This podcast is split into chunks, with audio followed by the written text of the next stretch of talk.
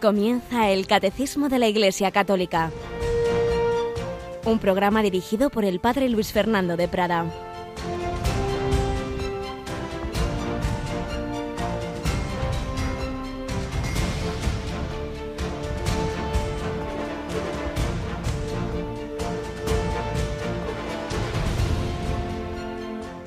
Jesús empezó a instruir a sus discípulos.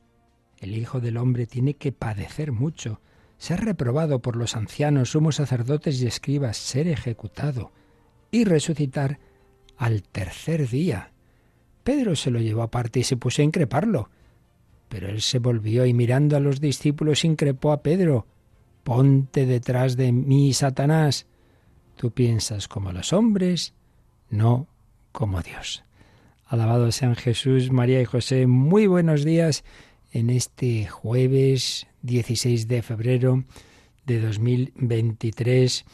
Oímos este fragmento en el, del Evangelio de la Misa de hoy, de esta famosa, importantísima escena, cuando Jesús ya lleva más o menos un año de vida pública, pregunta a sus discípulos quién dice la gente que es Él, y vosotros quién decís, Pedro inspirado por el Espíritu Santo, el Mesías, el Hijo de Dios, sí, pero ahora empieza la segunda parte de la enseñanza, ahora voy a explicaros cómo va a ser mi mesianismo, y ya vemos va a ser a través de la cruz. Y eso no, no, eso ya no entra en la cabeza del Pedro de Simón, el hombre, sin esa gracia muy especial que había tenido antes para confesar la fe en Cristo. Eso de sufrir, no, no, no puede ser, no puede ser, Señor. Y Jesús no permite que le diga cómo tiene que ser su mesianismo. Por eso, si habréis fijado la traducción reciente, no dice apártate de mí, Satanás, que solíamos escuchar, sino ponte detrás de mí. Es mucho más exacta, según dicen los expertos en el griego bíblico. Ponte detrás de mí, es decir, el que va delante soy yo. ¿Qué es la vida cristiana? Seguir a Cristo, seguir donde Él diga, no donde digamos nosotros. Señor, tienes que hacer esto. Hágase eh, tu, tu, voluntad, no, hágase mi voluntad en el, en el cielo como en la tierra. Pues no, no, no es así. Y de nuevo acudimos al siempre jugoso comentario del padre José Fernando Rey cuando comenta esto de piensas como los hombres y no como Dios. Es urgente que nos reconciliemos con el sufrimiento. Tenemos esa obsesión por no sufrir. Esto cuesta mucho. Seguro que Dios no lo quiere. Me tratan mal. Dios no debería permitirlo. Así pensamos los hombres. Pero Dios no piensa así. Dios piensa, haz mi voluntad. Y si para ello tienes que sufrir, convierte tu ofrenda, tu dolor y redime almas a través del sacrificio. Yo te devolveré esa muerte transformada en vida. Frente a los miedos de Pedro está la serenidad de la Virgen María, al pie de la cruz, amando y acompañando en su dolor a su Hijo amado. En el Gólgota comprenderás que lo que importa no es sufrir o no sufrir, sino hacer lo que Dios quiere. Pues sí, María estuvo con Jesús en los momentos gozosos, en los triunfos, en, en las bodas de Caná y en las bodas sangrientas del Calvario, para estar al final en el triunfo de la resurrección y de la ascensión y su propia asunción a los cielos. Pues esto es lo que a lo que estamos llamados a seguir a Cristo. Y esto es lo que de una manera muy especial la Iglesia nos propone cada año revivir, renovar nuestro bautismo, renovar las promesas bautismales, renovar nuestras alianzas con el Señor y para ello prepararnos a fondo con la cuaresma que tenemos ya encima. Yolanda Gómez, buenos días. Muy buenos días, Padre. Pues encimita, porque nos quedan seis días. Seis días, ya es miércoles de ceniza, ¿verdad? Eso es. El próximo miércoles 22 de febrero. 22. Como siempre, tendremos esa celebración, esa retransmisión de la Santa Misa de Ceniza desde Roma con el Santo Padre. Y también tenemos desde hace años ya la buena costumbre de la primera semana de Cuaresma, es decir, ya la siguiente a esos cuatro primeros días del miércoles al domingo, pero ya esa primera semana de Cuaresma tenemos charlas cuaresmales y me parece que quien hemos oído a las 7 de la mañana eh, está preparando las suyas, ¿verdad? Así es, el padre Paco Tomás Tomás, que le escuchamos en este microespacio de Una luz en tu vida a las 7 de la mañana, pues será el que vaya a impartir esas charlas cuaresmales que aquí en Radio María ofreceremos a las diez y media de la mañana, las nueve y media en Canarias, del lunes 27 de febrero al sábado 4 de marzo. pues serán uno de los primeros elementos que Radio María ofrecerá para vivir bien este tiempo de Cuaresma. Vayamos preparando el corazón, pidamos a la Virgen María pues lo que nos ha dicho el Evangelio, seguir a Jesús en las buenas y en las malas, las duras y las maduras, como lo hicieron los padres de Santa Teresita. Vamos a seguir conociendo esa apasionante vida de Luis y de Celia.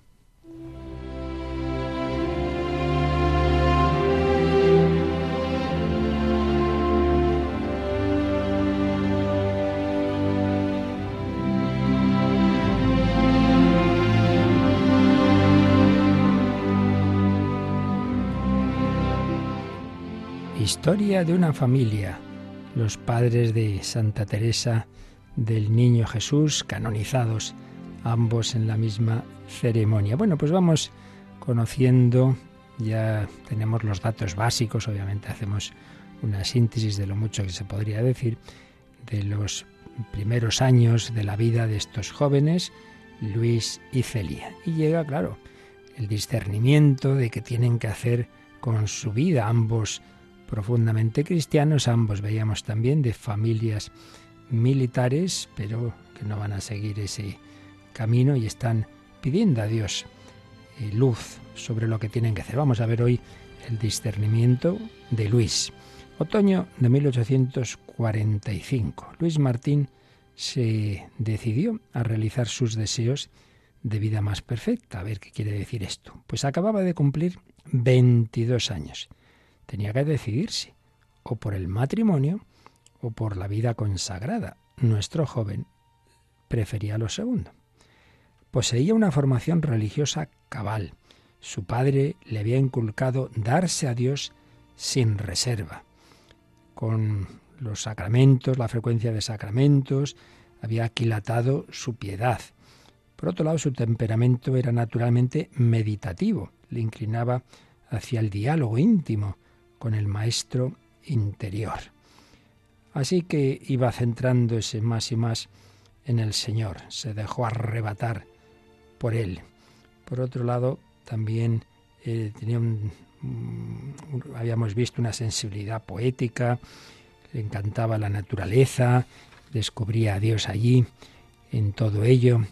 También era un creyente formado, imbuido en las páginas de la Biblia, y sensible a las bellezas de la tierra nativa las trascendía fácilmente, sin duda amante de San Francisco de Asís y que rezaría el himno de las criaturas. Por eso ese deseo de búsqueda de Dios iba unido con algo que tuviera mm, esa perspectiva de la naturaleza y algo muy semejante, quizá recordaréis, había conocido en su vida. Me refiero a ese gran monasterio del gran San Bernardo, allí arriba en la cordillera de los Alpes Apeninos, a casi 2.500 metros sobre el nivel del mar, en la cima del desfiladero que separa el valle suizo del valle de Aosta.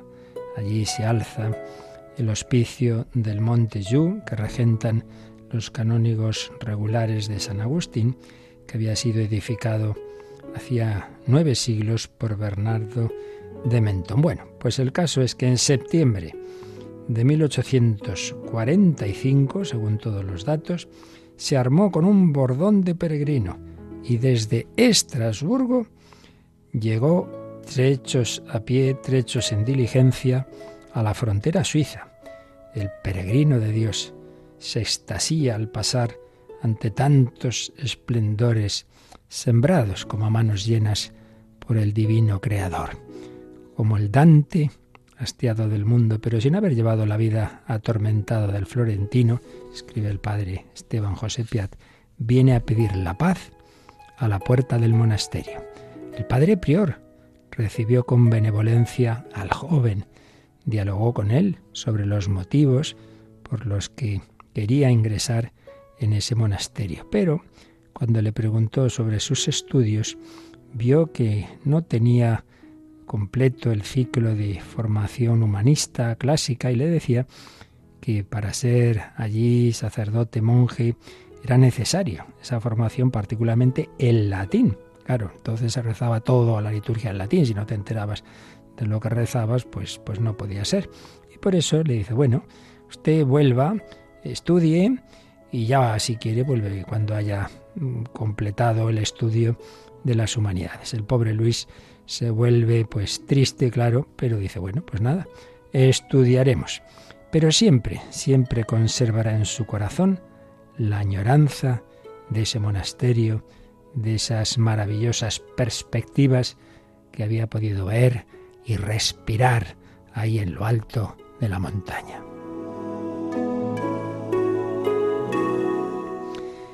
Bueno, pues se puso a estudiar.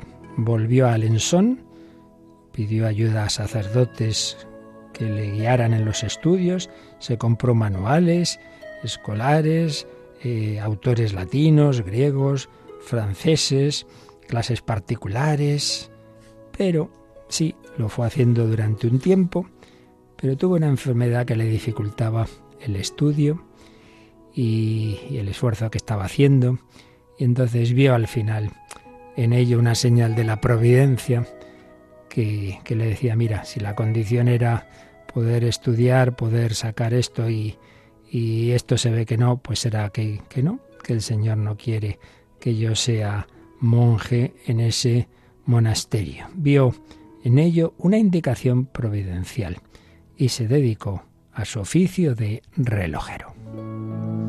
Bueno, de todo ello ya podemos ir sacando enseñanzas. En primer lugar, Qué bonito es un joven, 22 años, que quiere hacer lo que Dios quiera. Y ya está. Y que, bueno, pues prueba. Y entonces, si tiene esa inclinación a esa vida monástica, pues piensa, bueno, pues es así, voy a llamar a las puertas de un monasterio.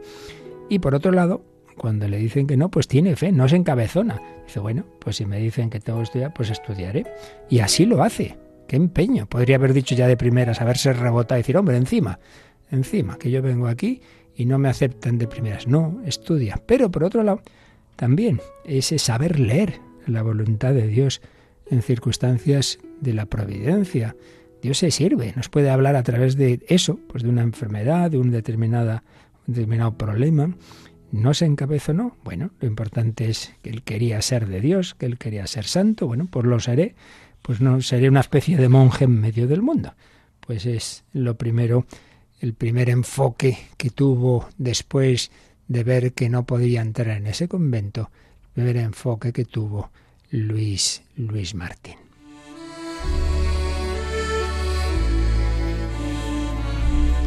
Y entonces, dado que va a ser relojero, eh, va a dedicar, se va a ir un tiempo a la capital de Francia. Siempre nos quedará París. Pues ahí se fue. Sí, pero en París lo pasó mal. Estuvo tiempo, ¿eh? estuvo dos o tres años.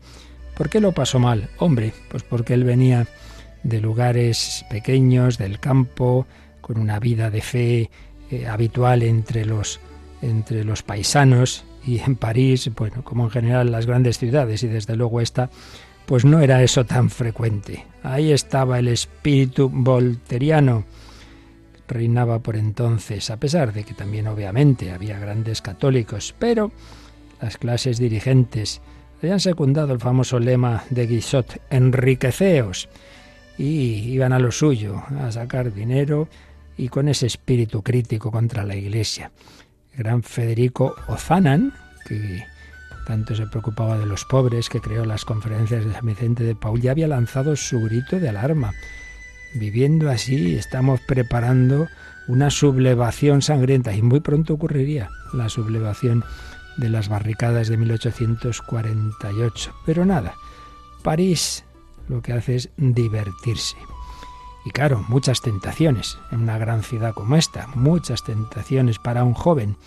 Luis Martín lo ve eh, le invitaron a asociarse a un club filantrópico, también ese tipo de tentaciones, al parecer consagrado a obras de caridad y luego descubrió que era una sociedad secreta de tipo masónico, pues como tantas otras contrarias a la Iglesia. Obviamente rechazó en absoluto esa propuesta en cuanto se dio cuenta de lo que estaba por ahí detrás. Y por otro lado, no tenemos los detalles, pero sí que tuvo otro tipo de tentaciones, un joven apuesto, inteligente, guapo, pues, pues debió tener también tentaciones en el terreno de la castidad fuerte. Y lo sabemos porque luego se lo contó a su esposa, cuando ya se casaron, y ésta le escribiría a su hermano menor, a Isidoro, cuando Isidoro se fue a estudiar medicina a París.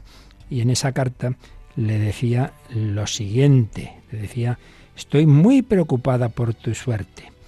Mi esposo me revela cada día tristes profecías. Conocedor de París, me asegura que estarás expuesto a tentaciones a las cuales no podrás resistir porque no eres demasiado piadoso. Fíjate cómo se lo soltaba aquí su, su hermana. Dice, mira, mi marido resistió porque él rezaba, porque él tenía frecuencia de sacramento, pero tú no, tú no eres demasiado piadoso con las tentaciones que hay ahí, a ver qué te va a pasar. Él, mi marido, me expone cuánto ha experimentado y de cuánto valor ha tenido que revestirse para salir victorioso de todos sus combates. Si tú conocieras las pruebas por las que ha pasado. Así que tuvo fuertes tentaciones, pero por la gracia de Dios, con lucha, con oración, con sacramentos, no cayó en ellas. Pero indudablemente no estaba a gusto allí y por eso pronto, en cuanto ya se formó todo lo que tenía que formarse, se volvió al aire sano de Normandía. Bueno, pues de nuevo, enseñanza. ¿Cuántas veces? Yo lo he visto muchas veces. Jóvenes de parroquias donde yo estaba, en determinados lugares, pueblos, etcétera, van a hacer su carrera universitaria a ciudades grandes y claro, allí ya los hijos no están en la familia, están en pisos o están en residencias y pueden hacer lo que les da la gana. Y cuántas tentaciones, qué decisivo es ese momento, qué importante el estar acompañados, el pertenecer a grupos católicos, el tener un acompañamiento de dirección espiritual, de confesión frecuente, y si no, pues qué fácilmente esa vida cristiana que se había recibido, claro, tanto cuanto más se recibió en profundidad, más garantías tiene de seguir adelante, y si no, pues fácilmente se puede hasta llegar a perder la fe. ¿Cuántas veces lo hemos visto? Bueno, pues Luis sobrepasó este peligro y vamos a dejarlo aquí con emoción, con intriga, cómo seguiría la historia. Lo importante es que fue dando los pasos de vivir en todas estas circunstancias en un sitio o en otro, buscando ser fiel al Señor. Y eso es lo que tenemos todos que hacer. Pues así se lo pedimos a nuestro Señor, por mediación de la Santísima Virgen María, Reina de todos los santos.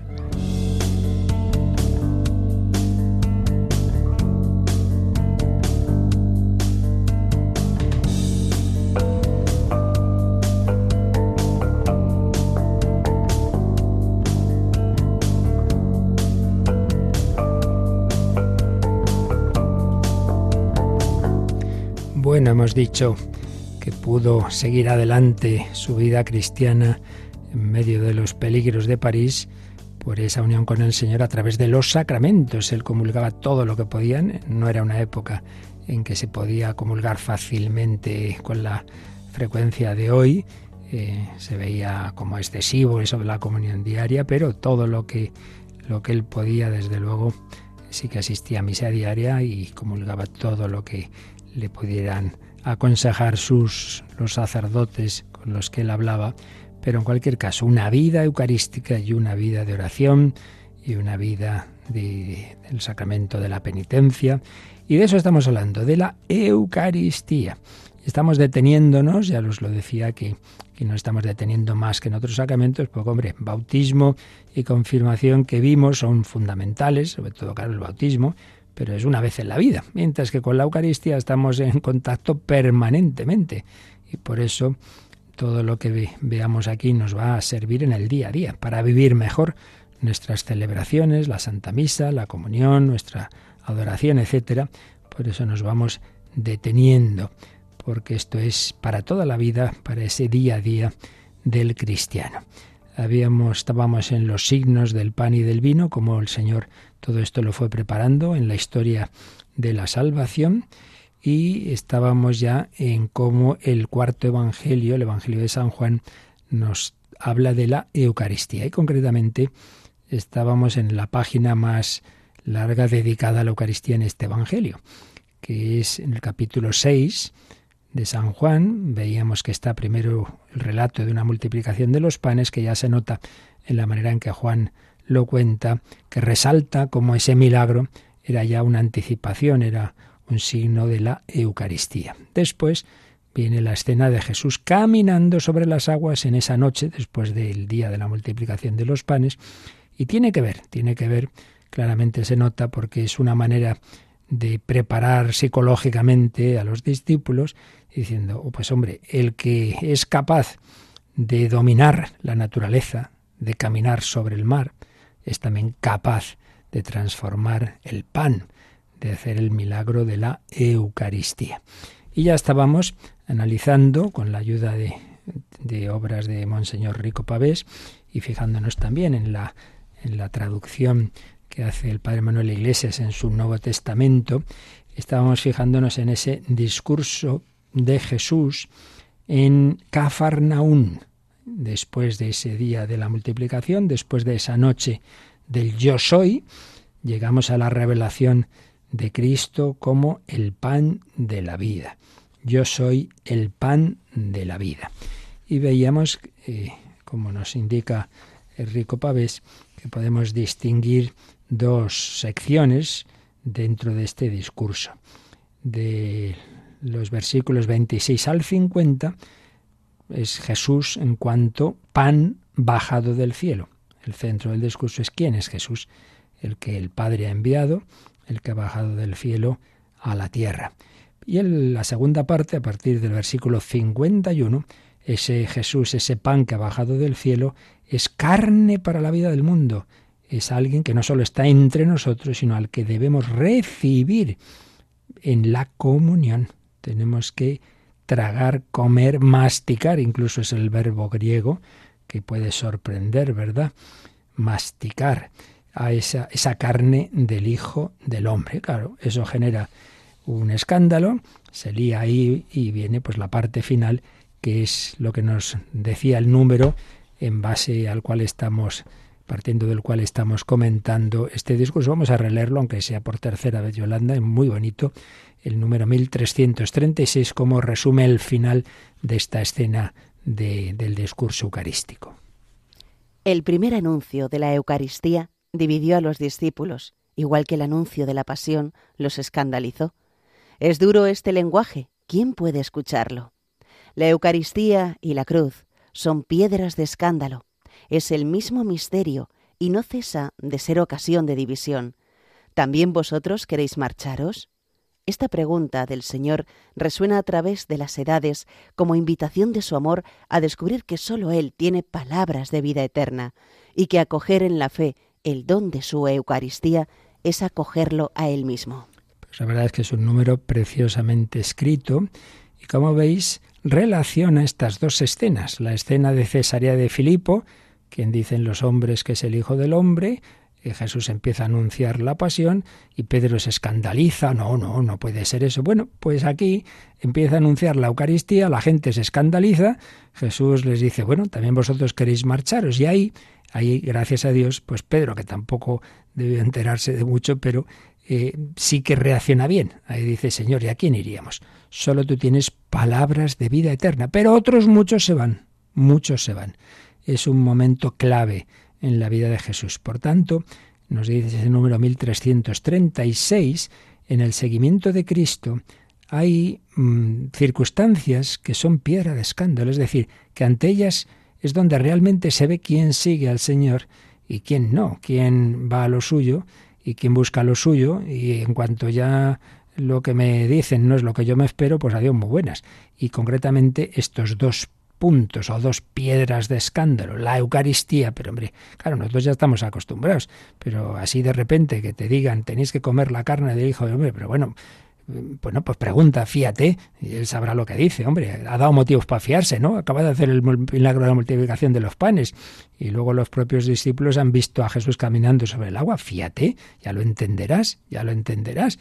Pues no, eh, no puede ser este hombre que dicen, duro es este lenguaje la Eucaristía y por supuesto la cruz, que es eso de que hay que sufrir, no, no, ni hablar. Tú piensas como los hombres, no como Dios, piedras de escándalo. Bueno, pues seguimos viendo este discurso que vale la pena, ya os decía que lo importante es que cada uno pues se lea, se lea siempre la escritura y, y, sobre todo el Nuevo Testamento y particularmente los Evangelios y en concreto que os leyerais este capítulo 6 de San Juan. En las notas que pone para Iglesias a su traducción de, del Nuevo Testamento, cuando Jesús dice, me buscáis, esto es muy, muy interesante, ¿no? el, Señor claramente les dice, de verdad os aseguro, me buscáis no porque visteis signos, no porque habéis visto esos milagros, sino porque comisteis panes astartaros. Y pone en nota eh, este comentario. Ya San Agustín aludía a algo experimentado siempre en la Iglesia. Y viene esta cita del gran San Agustín. ¿Cuántos buscan a Jesús solo para que les hagan favores materiales? Tiene uno un asunto difícil y busca la intervención de los clérigos. Otro es perseguido por alguien más poderoso, va a refugiarse en la iglesia.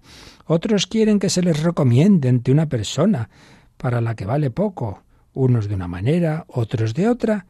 Todos los días está llena la iglesia de esa gente. Apenas se busca a Jesús por Jesús. Toma ya, San Agustín. Las cosas, como veis, son parecidas en todos los siglos. Ya entonces, pues decía San Agustín, bueno, pues muchos vienen a, aquí al Señor, pues a la iglesia, pues para pedir favores materiales y podemos decir también a rezar, pero para que Dios me conceda esto, lo otro, la salud, el novio, el aprobado, pero pocos buscan a Jesús por Jesús, pues esto es lo que les dice aquí el Señor. ¿Por qué me buscáis? Toma, pues porque os he dado un banquete gratis. Pues no, hombre, no, hay que buscar al Señor por el Señor porque busco la verdad, porque busco a Dios. Muy importante. Y cuando les pregunta, preguntan los, los que están en, en, debate con Cristo, ¿qué tenemos que hacer para trabajar por las obras de Dios? Jesús les respondió, esta es la obra de Dios, que creáis en quienes Él envió. Y comenta el eh, Padre Manuel Iglesias, quienes pertenecen a la religión de las obras, es decir, ese grupo tan extendido en aquel mundo judío de pensar que lo importante es hacer esto, lo otro, cumplir estos mandamientos y entonces ya Dios se siente obligado a darme lo que tengo que hacer, Jesús le responde, mira, la obra principal es que creáis en mí. Creer, creer es un acto que compromete a toda la persona, creer es ir a Jesús, ir a Jesús, ser su discípulo. Ahora, claro, si la fe es auténtica, se mostrará luego por la caridad, evidentemente. Esas serán las obras de Dios, pero la primera obra de Dios es creer en Jesús.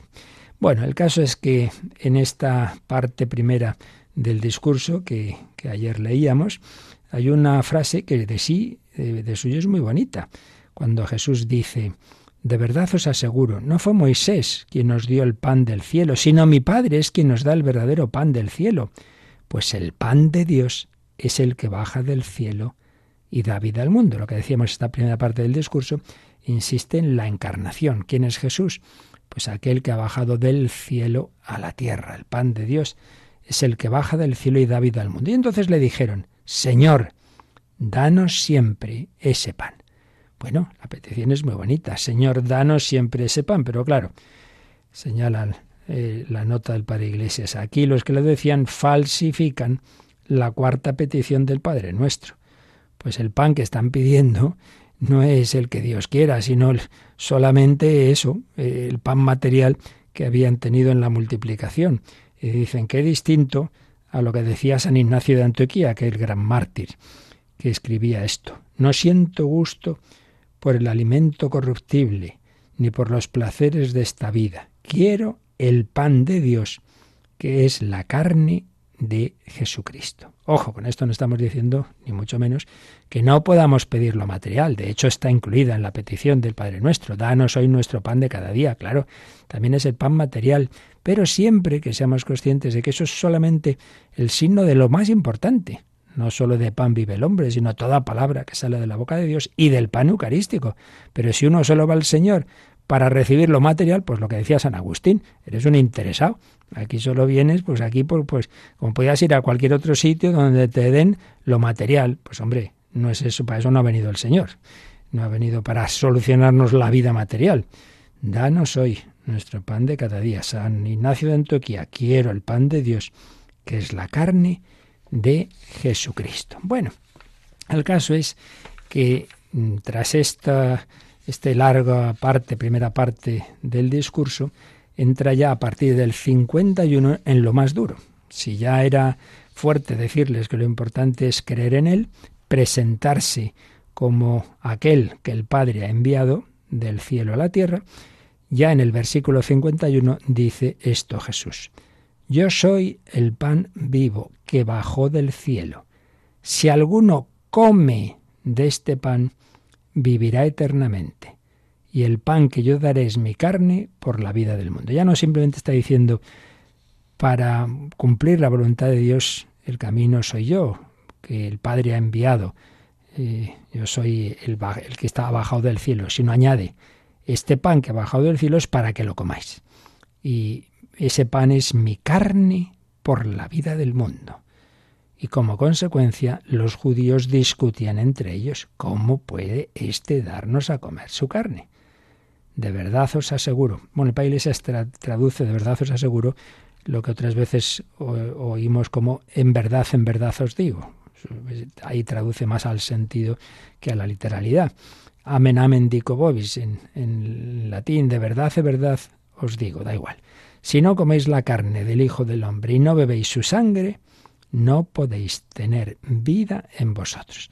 Y viene ya este verbo sorprendente. El que mastica mi carne y bebe mi sangre tiene vida eterna, para que yo lo resucite el último día. Pues mi carne es verdadero alimento y mi sangre es verdadera bebida. Masticar, madre mía. Pues sin duda, porque cuando escribe San Juan había ya interpretaciones espiritualistas propias de la herejía doceta, que decía que Jesús, el Hijo de Dios, hombre, no es que tuviera un cuerpo real, sino una especie como de apariencia, una especie de disfraz, que no, que no, carne, carne verdadera. Hay que recibirle y entonces la Eucaristía no es tampoco una cosa así puramente espiritualista, no, no, que hay que comer. Y entonces usa este verbo, el griego de, San Juan, ¿no? De, de masticar esa carne, el realismo de la carne y de la sangre, que en realidad es la totalidad de la persona pero bajo el aspecto de su corporalidad. Recibimos no simplemente el Espíritu de Cristo, sino su cuerpo y sangre, ciertamente transfigurados, glorificados, claro está. Sí, pero no deja de ser cuerpo y sangre. Recordad cuando Jesús resucitado desaparece en el cenáculo, se creían que era un fantasma, que no soy un fantasma. Y para que luego les entrara por la cabeza, se puso a comer un poco de pescado que tenían ahí. Vale. Entonces, vemos en esta segunda parte del discurso que Jesús insiste que esto no es metafórico, que ya no simplemente es ese comer metafórico de la primera parte del discurso que es creer. No, no, hay que dar un paso más. No basta con creer en Cristo, sino que hay que recibirle, comulgarle, con el sentido fuerte del comer, con ese verbo griego trogein, que es masticar. No les está hablando simbólicamente. Entonces Jesucristo anuncia ahí lo que luego en la última cena va a instituir. Por eso decíamos que San Juan no relata la institución de la Eucaristía en la última cena, que ya habían relatado los otros evangelistas, sino que nos pone este texto que anunciaba lo que iba a hacer un, un tiempo, unos años después, esa institución de la Eucaristía. Desvela aquí Jesús los efectos de este don de sí mismo. El que come mi carne y bebe mi sangre tiene, ya la tiene, la vida eterna y tendrá también la resurrección. Tiene la vida eterna porque tiene a Cristo. Cristo ya es la vida eterna aquí en nuestra alma. Y luego ya, en el, en el final de la historia, el que ha vivido y muerto unido a Cristo también además será resucitado. Así pues, tenemos en este discurso el misterio de la encarnación, Jesús es el pan bajado del cielo y el misterio de la Eucaristía. Y bajo esta clave, señala Rico Paves, las dos partes del discurso se compenetran, se apoyan mutuamente. La encarnación tiende al don eucarístico y se consuma en él, y la Eucaristía a su vez solo tiene sentido porque antes el Hijo de Dios ha hecho hombre, claro, ha bajado del cielo a la tierra, es el pan vivo bajado del cielo. Juan tiene las otras dimensiones de la Eucaristía que hablan los evangelistas, los sinópticos, el valor sacrificial, carne, eh, el cuerpo entregado, sangre derramada, pero sobre todo acentúa que la Eucaristía consuma la encarnación, la encarnación. Bueno, ¿y cuáles fueron las reacciones? Eso ya nos viene a partir del versículo 60. Pues las reacciones ya, ya las hemos dicho antes. La mayor parte de la gente dijo, como consecuencia, muchos oyentes de entre sus discípulos dijeron, crudo es este lenguaje, ¿quién puede aceptarlo? Versículo 60. Sabiendo Jesús en su interior que murmuraban de esto sus discípulos, les dijo, ¿esto se escandaliza? Entonces, si vierais al Hijo del Hombre subir a donde estaba antes, el Espíritu es el que hace vivir, la carne no aprovecha nada. Las palabras que yo os he dicho son espíritu y son vida. Claro, es que lo estáis entendiendo todo materialmente. Hay algunos de vosotros que no creen, porque Jesús sabía desde el principio quiénes eran los que no creían y quién iba a traicionarlo. Ahí estaba Judas, claro. Por esto os he dicho que nadie puede venir a mí si no le es concedido por el Padre. Para creer en Jesús necesitamos esa luz de la fe, la gracia de Dios, que Dios quiere conceder, pero hay que tener una actitud humilde. Y entonces, dice, muchos de sus discípulos desde ese momento se volvieron atrás, ya no andaban con él. ¿Veis? Pues eso, como cuando un joven eh, va a la universidad y, abandona la fe, abandona la iglesia, un joven o no joven. las crisis de fe, el abandono, o, se lía, rompe el matrimonio y ya se acabó, ya para qué, yo ya he, dejado todo lo que yo he creído hasta ahora. Entonces Jesús les dijo a los doce, ¿también vosotros queréis marcharos? Y Pedro respondió, Señor, ¿a quién vamos a ir? Tú tienes palabras de vida eterna y nosotros tenemos fe y por eso hemos llegado a saber que tú eres el santo de Dios. Y Jesús respondió, ¿no os elegí yo a vosotros, a los doce? Y sin embargo, de entre vosotros uno es diablo. Se refería a Judas, el de Simón Iscariote, pues éste iba a traicionarlo, uno de los doce. Qué misterio este de la libertad humana ante los regalos de Dios, ante la gracia de Dios. Pues vamos a, escuchar de nuevo otra canción como ayer de que nos habla de esa respuesta de San Pedro. Que le digamos nosotros también a Jesús, Señor, ¿y a quién iría yo? Que no, que no, que no te voy a dejar, aunque a veces yo no te entienda tampoco, que no te quiero traicionar, que no quiero ser Judas, que no que no quiero discutir, que no quiero decir que, eh, lo que tienes tú que hacer, sino que me fíe yo de ti, Señor. ¿A quién iré? Que no, que no, que no te voy a dejar. Confío en tu gracia, confío en tu amor. Señor, ¿a quién iremos? Si tú eres nuestra vida. Señor, ¿a quién iremos? Si tú eres nuestro amor, Señor, ¿a quién tú eres nuestra vida, Señor, ¿a quién iremos? Si tú eres nuestro amor,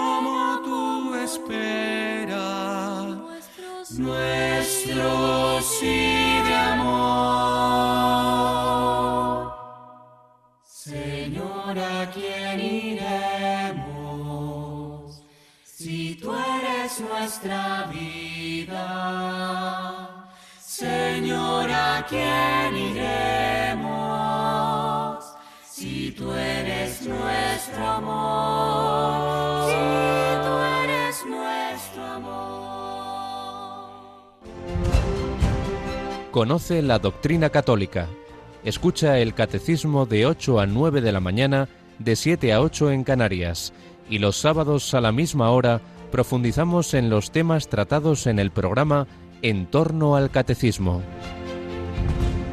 Señor, ¿a quién iremos? Antes de terminar, resaltemos pues estos aspectos. En primer lugar, como esta primera parte del discurso nos vuelve a decir con otras palabras lo que ya en el prólogo decía San Juan, el prólogo de su Evangelio, el verbo se hizo carne, el verbo eterno de Dios, el logos, Dios de Dios, luz de luz, ha bajado del cielo a la tierra, pan vivo bajado del cielo a la tierra, la encarnación. Segundo, que hay que recibirle realmente, comerlo, y entonces aquí está acentuando la comunión. Pero tercero, esto no se nos pase desapercibido, ese versículo que comentábamos algo ayer, Juan 6, 51, el pan que yo daré es mi carne por la vida del mundo. Es decir, aquí se está hablando también del aspecto de la Eucaristía como sacrificio.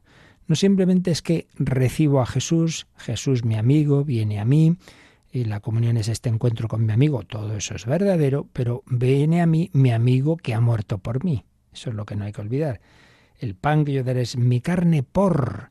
Entonces, vemos el equivalente, si es que es lo de siempre, todo, toda la revelación es coherente, con unas palabras o con otras, lo importante es el sentido. Esto es lo mismo que cuando Jesús al instituir la Eucaristía dice, esto es mi cuerpo por vosotros. Primera Corintios 11, 23.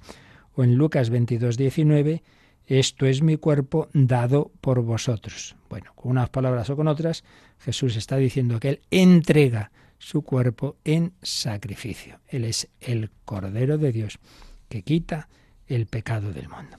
Y ya para terminar lo que estamos viendo, bueno, puede terminar el resumen, podemos estar meses y años, pero por hacer una alusión rápida a otros textos del Evangelio de San Juan, en donde está insinuada también la Eucaristía, ya no de esta manera tan clara y tan explícita, pero que tiene que ver, pues señala Monseñor Rico Pavés los siguientes: las bodas de Caná, el lavatorio de los pies, la alegoría de la vid y los sarmientos, la oración sacerdotal y el agua y la sangre que salen del costado abierto de Cristo en la cruz y el desayunito ese que Jesús prepara a la orilla del lago de Tiberíades ya resucitado. Las bodas de Caná, pues hombre, está claro, ¿no? ¿Cuál es el sentido eucarístico? Si Jesús convirtió el agua en vino, pues está anticipando esa conversión, ese milagro que hace todos los días en la misa, de convertir también el vino en su sangre, pan y vino en su cuerpo y su sangre, invitándonos a ese gran banquete de la nueva alianza, sangre de la alianza nueva y eterna.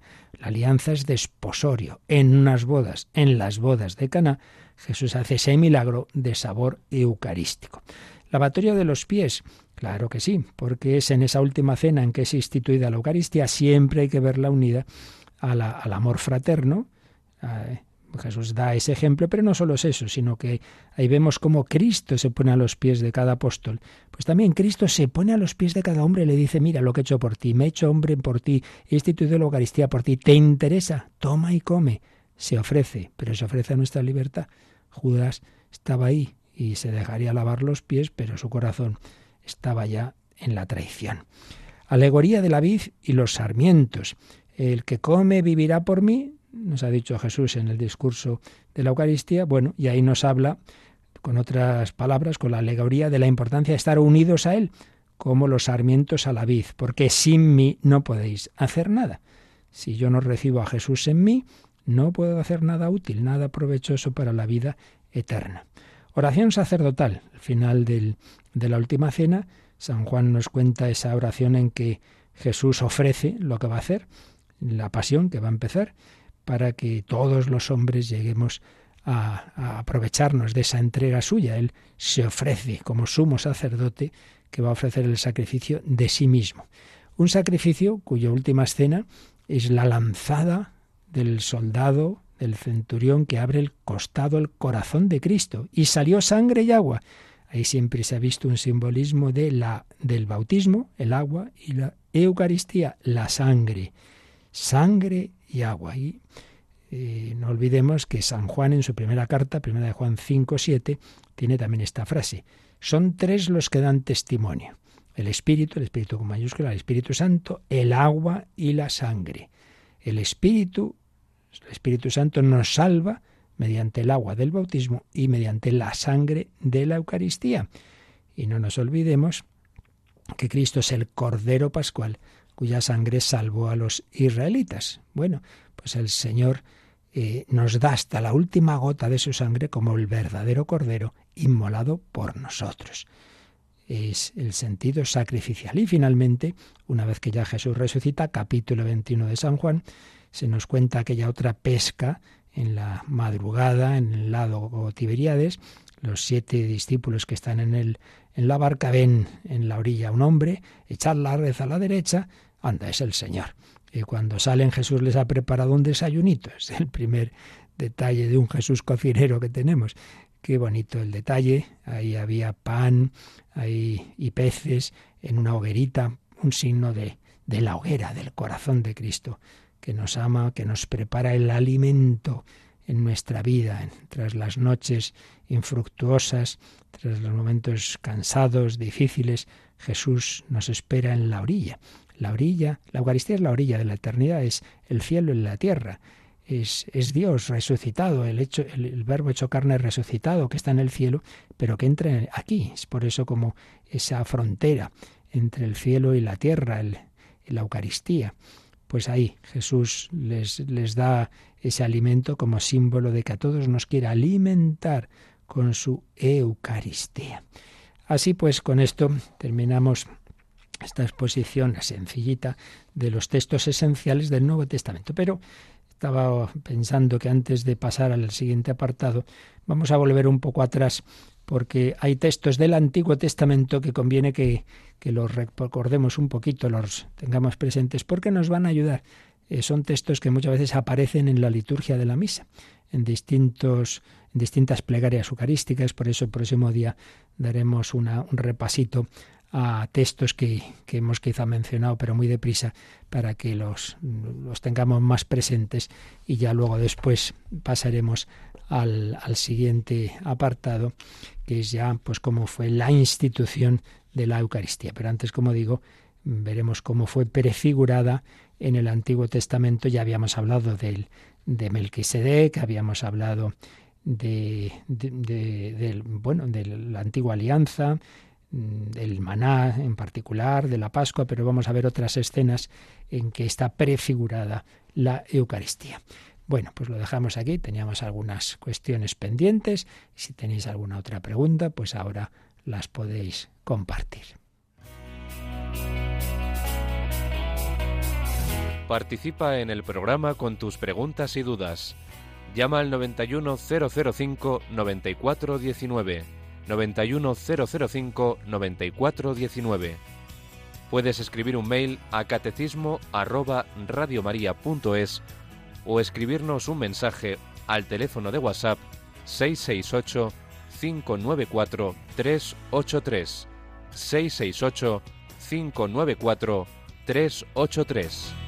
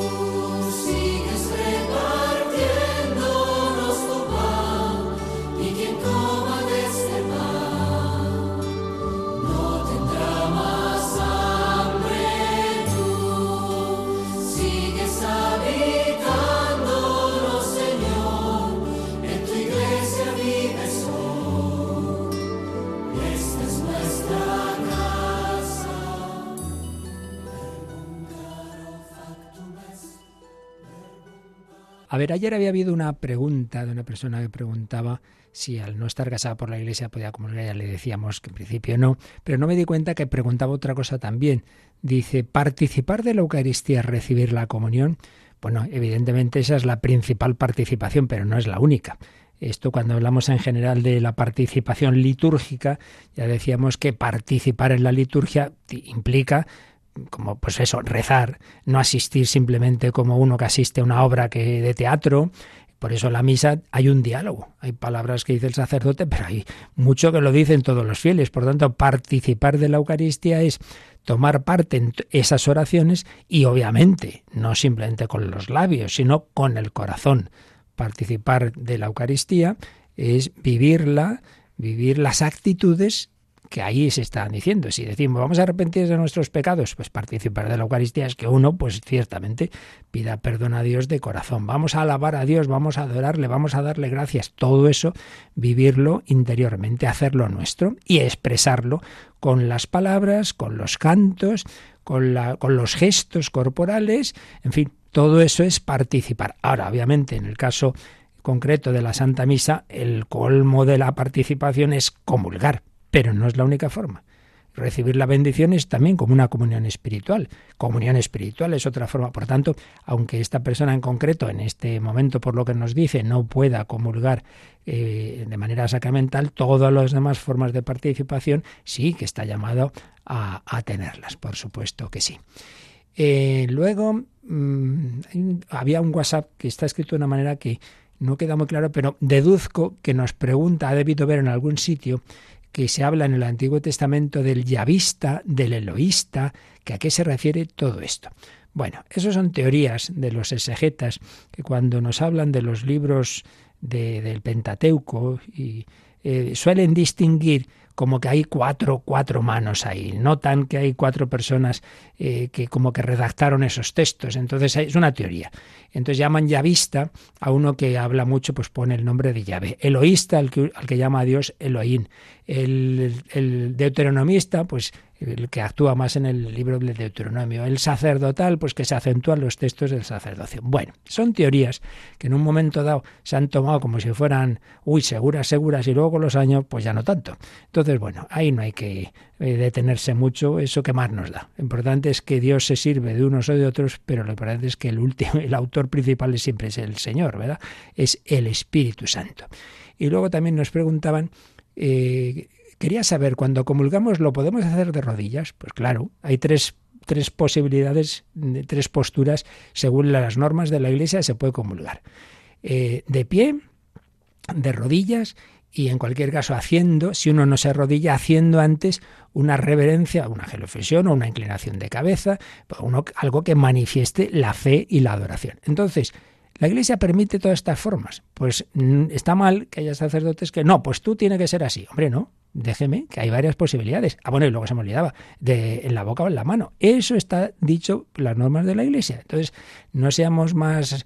Y entonces ya sé yo que hay a veces algún sacerdote, pues no deja comulgar de rodillas. O al revés, pues no deja... Hombre, pero si hay tres formas posibles, por Dios, no seamos más, más listos que lo que nos dice la Santa Madre Iglesia. Había otra pregunta de otro tema, pero ya no nos da tiempo, así que para, para el próximo día. Pues nada, a, prepararnos, que nos queda poquito para la cuaresma, como os decíamos antes, y en fin de cuentas todo día tenemos que vivirlo como si fuera el último de nuestra vida y aprovechemos este gran regalo que el Señor nos ha hecho, que es tener a Jesús y Eucaristía en medio de nosotros. La bendición de Dios Todopoderoso, Padre, Hijo y Espíritu Santo, descienda sobre vosotros. Alabado sea Jesucristo.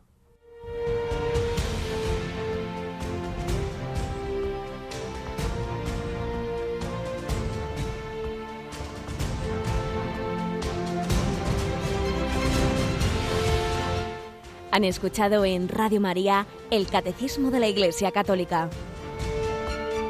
un programa dirigido por el Padre Luis Fernando de Prada.